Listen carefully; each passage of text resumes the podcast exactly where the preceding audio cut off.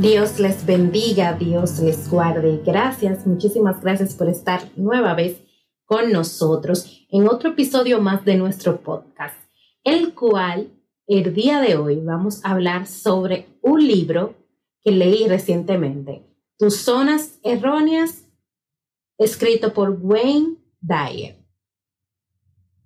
Y, como siempre les digo, los libros que estoy leyendo, que creo que le puedo traer un mensaje positivo a ustedes, siempre voy a compartirlos. Aunque no todo, no todo lo que leo en los libros o quizás algunas cosas que lea no me sean de o no concuerde con ellos o no esté totalmente de acuerdo, pero siempre, como dice la Biblia, escudriñarlo todo y retener lo bueno. Entonces yo de los libros que estoy leyendo, lo que voy a buscar es siempre traerles a ustedes em, cosas positivas, las cosas positivas que me resuenan, las enseñanzas positivas que puedo tener de estos libros. Eso es lo que voy a traerle a ustedes siempre. Entonces, ya sin más preámbulos, voy a empezar a hablar sobre este libro.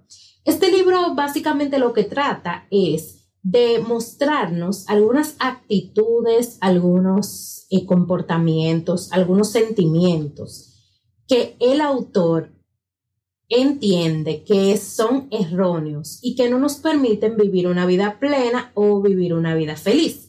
Entre esos eh, habla de la culpabilidad, de la preocupación, habla del tema de, no hacerse cargo de uno mismo, también habla de tema de, de la rigidez, de siempre querer tener un plan, también habla de la ira, de la independencia, bueno, tiene muchos temas. Y si me pongo a detallarle capítulo por capítulo, este podcast sería demasiado largo. Pero yo les voy a traer los temas de los cuales yo entiendo que me resonaron más y también que puedo traerles a ustedes alguna enseñanza positiva para que ustedes también lo tengan en cuenta.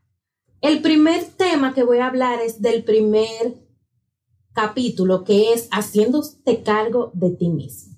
Muchas de las veces nosotros no nos hacemos cargo de nosotros mismos. Nosotros esperamos que otra persona tome el control de las cosas que nosotros tenemos que hacer. Y no se me malinterprete, porque sabemos que Dios está en control de todo y nosotros predicamos que debemos dejarnos eh, manejar por Él y que Él tiene que tener el control de toda nuestra vida. Pero bien sabemos que hay muchas cosas de las cuales nosotros debemos tomar acción, porque también dice la Biblia que la fe sin obra es muerta. Lo que quiero dejar dicho es que no es que lo controlemos todo, pero que nosotros tenemos que tener en cuenta de que hay cosas que nosotros lo tenemos que hacer, que es nuestra responsabilidad, que es algo de lo que nosotros tenemos que hacernos cargo y no esperar que otra persona se haga cargo de esas cosas. Que nosotros debemos tomar eh, el toro por los cuernos, como dicen, y hacernos cargo. Por ejemplo, somos muy dados a culpar a nuestras circunstancias y a las cosas eh, de nuestro alrededor por cosas que, no que nos pasan, que nosotros pudiéramos tomar acción para que las cosas fueran diferentes. A eso es que se refiere esta parte del libro, que nosotros tenemos que hacernos cargo de las cosas de nosotros mismos, de las cosas que suceden, sabiendo que no siempre nosotros vamos a, poder o, o, siempre vamos a tener una persona que se va a hacer cargo de eso. Cuando somos niños, claro, estábamos confiados porque si teníamos algún problema, íbamos donde nuestros padres. Pero cuando somos adultos, y vivimos de manera independiente, hay cosas que nosotros tenemos, nosotros tenemos que hacernos cargo por nosotros mismos.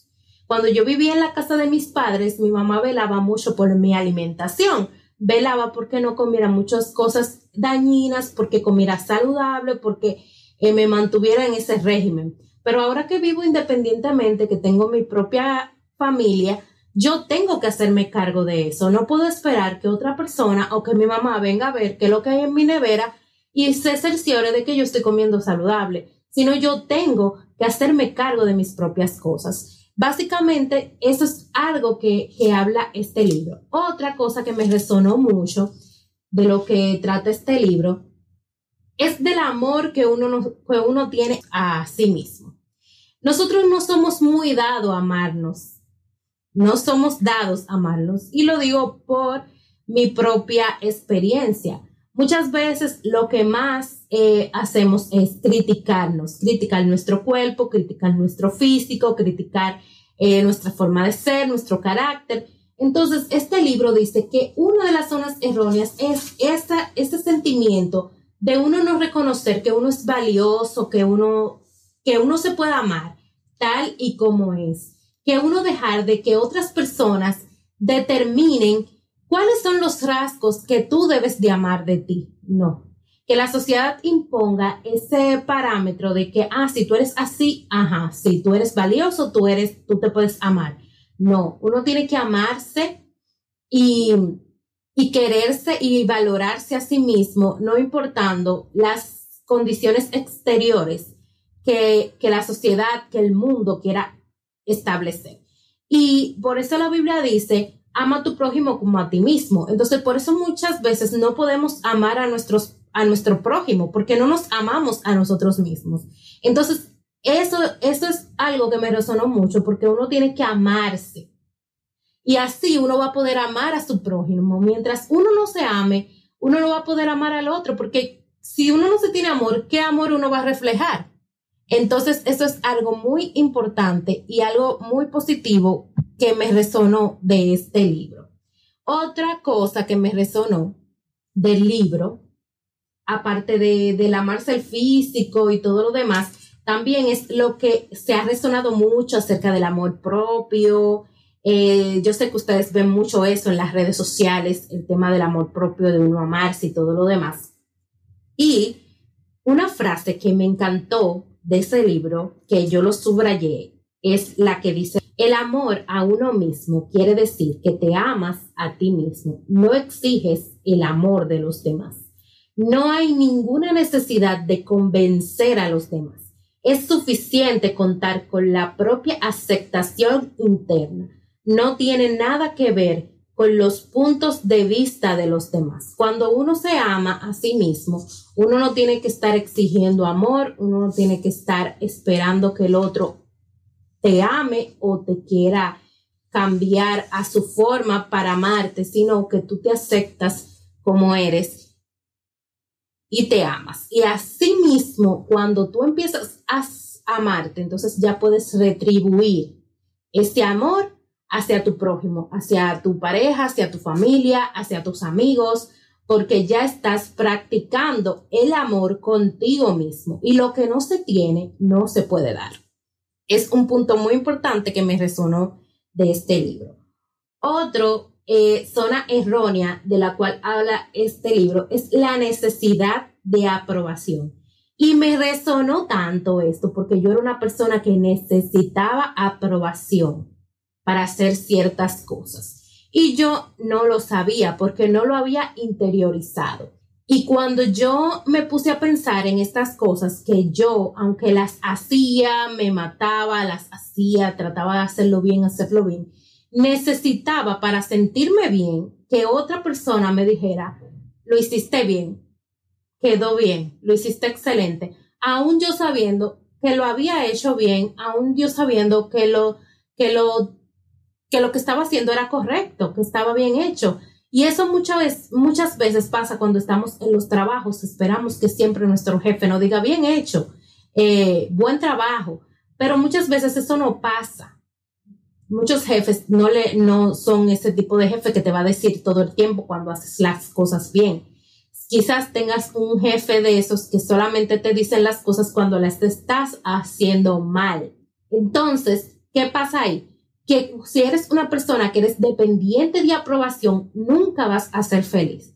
Y esto no solamente pasa en el trabajo, a veces cuando estamos en la iglesia, y hacemos algo para el Señor, muchas veces cuando esta necesidad de aprobación es que estás esperando que el pastor te diga, lo hiciste bien, o estás esperando que el líder te diga, buen trabajo. Pero de quien necesitas la aprobación en un principio es de Dios, no necesitas la aprobación de los demás. Y cuando eso se vuelve algo tan eh, arraigado en tu corazón, hasta puedes dejar de hacer las cosas que el Señor te envió a hacer, es porque nadie te dice que lo estás haciendo bien. Entonces ahí es que está el peligro. Y nosotros tenemos que determinar y ver cuando estamos haciendo algo que estamos esperando que alguien nos dé algún visto bueno para nosotros hacer las cosas. Si nosotros somos personas de Dios, creemos en Jesús y oramos y el Señor nos da luz verde, hágalo. Hágalo para el Señor. Cuando usted lo hace de corazón para el Señor, entonces esto va a llegar a su presencia con olor grato. Y no siempre usted tiene que estar esperando que alguien le diga, lo hiciste bien. Porque el Señor es que tiene que dar ese visto bueno allá en el cielo de que lo hiciste bien. Y esa es la verdadera aprobación que vale. Otra de las zonas erróneas que habla este libro es el tema de eliminar el yo soy. Y eso lo hablamos mucho en a veces en los servicios en la iglesia o en los mensajes, que las personas siempre, ah, dicen yo soy así, yo soy así, esto es lo que yo soy, así me criaron y así sucesivamente. Entonces, este libro habla de que eliminemos esos yo soy y que una de las estrategias que él dice es, por ejemplo, así, cuando decimos así soy yo, cambiarlo a así era yo. Cuando quieres decir no puedo evitarlo, tú dices puedo cambiar si lo intento seriamente. Cuando tratas de decir, siempre he sido así, tú debes decir, voy a ser diferente. Cuando quieres decir, es mi naturaleza, debes decir, así creía yo que era mi naturaleza. Debemos de tratar de concentrarnos en eliminar el yo soy, porque eso nos atrasa. Y él pone algunas pautas, algunos eh, consejos, por ejemplo, cuando, eh, podemos hablar con un amigo o con un familiar de confianza y que cuando nosotros empecemos a decir yo soy así o esto soy yo o lo que sea, que él nos haga referencia de que estamos mencionando esa palabra o que estamos tomando esa actitud porque no es la actitud correcta. Cuando decimos yo soy así o, en, términos erróneos o en actitudes que no son convenientes, lo que estamos diciendo es que no vamos a cambiar, que no vamos a mejorar, que nos vamos a quedar así porque así somos y punto. Entonces eso es una actitud que no nos permite avanzar correctamente. Realmente este libro es muy muy instructivo. Te habla de cosas que mm, te permiten abrir los ojos y ver que estás haciendo mal. Por ejemplo, otro tema que me resonó mucho es el tema de, de los planes. Eh, yo soy una persona que siempre quiere tener como todo fríamente calculado, todo organizado. Cuando voy a hacer un plan, quiero tenerlo todo por escrito, pautado, cronometrado. Y a veces eso hace que las cosas sean un poquito rígidas y que no, y que no pueda fluir, que no pueda manejarme tan, eh, por decirlo así, libre. Entonces, este me habla del tema de que soltar esa rigidez, soltar el tema de siempre tener un plan y que a veces hay que permitir que las cosas simplemente eh, sucedan naturalmente. Otras cosas de lo que hablan es de la preocupación. Dios mío, la preocupación. Y yo sé que todos los que me están escuchando han pasado por ahí. A veces nosotros nos preocupamos por cosas que ni siquiera han sucedido. Ni siquiera han pasado y ya estamos pensando y preocupándonos por esas cosas. Y una de las preguntas que hace el libro acerca de la preocupación es, ¿vas a cambiar algo preocupándote? ¿Va a mejorar algo si te preocupas? Entonces, hay veces que tomamos la preocupación como que hubieses o que va a ser la solución a nuestro problema, la solución a, la eventualidad. Y, y a veces son preocupaciones que ni siquiera, ni siquiera han pasado. Y esto me trae a la memoria muchas de las veces que yo comentaba con mi mamá algo que estaba pasando, algo que estaba sucediendo, cualquier problema que, sucedía en el, en el entorno. Y ella simplemente decía como la tsunamita, paz. No sé si ustedes conocen la historia de la tsunamita, pero la tsunamita era una mujer que se le, el Señor le había regalado un hijo y ese hijo, el único que tenía, se le murió. Y ella dijo, bueno, yo voy a ir del siervo de Dios y voy a decirle que, que venga o que dé la palabra. Y cuando el esposo le preguntaba qué estaba pasando, qué, qué, sucedía, ella dijo paz. Y es muy poderoso porque ella pudiera estar llorando, eh, tirada en el suelo, llorando por su hijo que se le había muerto, eh, preocupada, eh, entristecida, pero esta mujer dijo paz. Entonces, cuando mi mamá eh, siempre nos decía esto, yo voy a decir como la tsunamita paz. Y esto me trae a la este libro, cuando me habla de la preocupación, me trae a la memoria esas palabras, que muchas veces nosotros nos preocupamos y antes de que las cosas sucedan o cuando están sucediendo, sabiendo que no podemos hacer nada, que esto no resuelve el problema. Y en vez de eso, en vez de estar preocupándonos constantemente, debemos mejor pedirle a Dios paz. Porque el Señor, como siempre digo en mis episodios cuando tratamos un tema referente, siempre les digo que Dios está en control de todo. Si usted no cree que el Señor está en control de todo, mire, yo soy un testigo viviente de que el Señor está en control de todo. Nunca he hablado de este tema, pero cuando yo viví en la romana, por 26 años de mi vida. Luego tuve que venir a residir a Santo Domingo por eh, asuntos laborales de mi esposo. Nos vinimos a vivir a Santo Domingo y yo estaba con mi mente llena de preocupaciones, llena de preocupaciones acerca de cómo nos íbamos a manejar aquí, cómo yo me iba a manejar aquí. No, o sea, nunca había vivido en otra ciudad que no fuera la de donde yo nací. Em, no tengo tantas personas conocidas en esta ciudad. Bueno, un sinnúmero de cosas.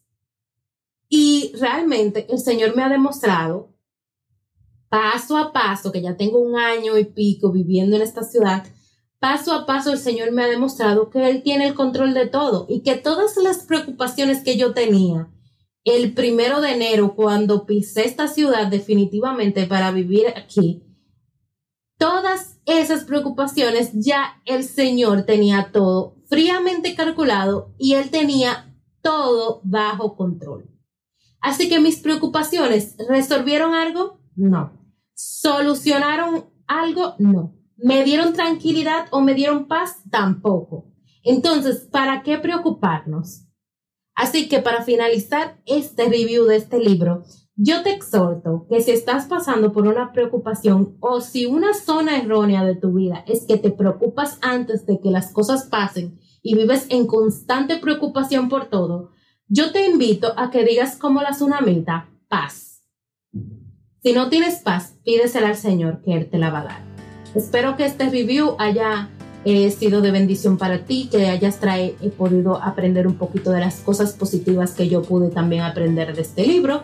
Y si estás interesado en leerlo, pues adelante y me dejas saber si lo lees o si lo has leído y qué opinión tienes sobre él. Me encanta comentar de libros, así que estoy abierta a cualquier comentario. Como siempre te digo, Cristo te ama y te quiere salvar. Y si tú necesitas que alguien te acerque al Señor, no dudes en escribirnos que nosotros estaremos felices de acercarte a Él. Todos los sábados traemos un nuevo tema edificante para ti. Estamos en las redes sociales, en Facebook y en Instagram como de todos podcasts. Allí nos puedes dejar ideas, comentarios, sugerencias, preguntas. Y nosotros estaremos felices de de leerte. Dios te bendiga, Dios te guarde, hasta la próxima.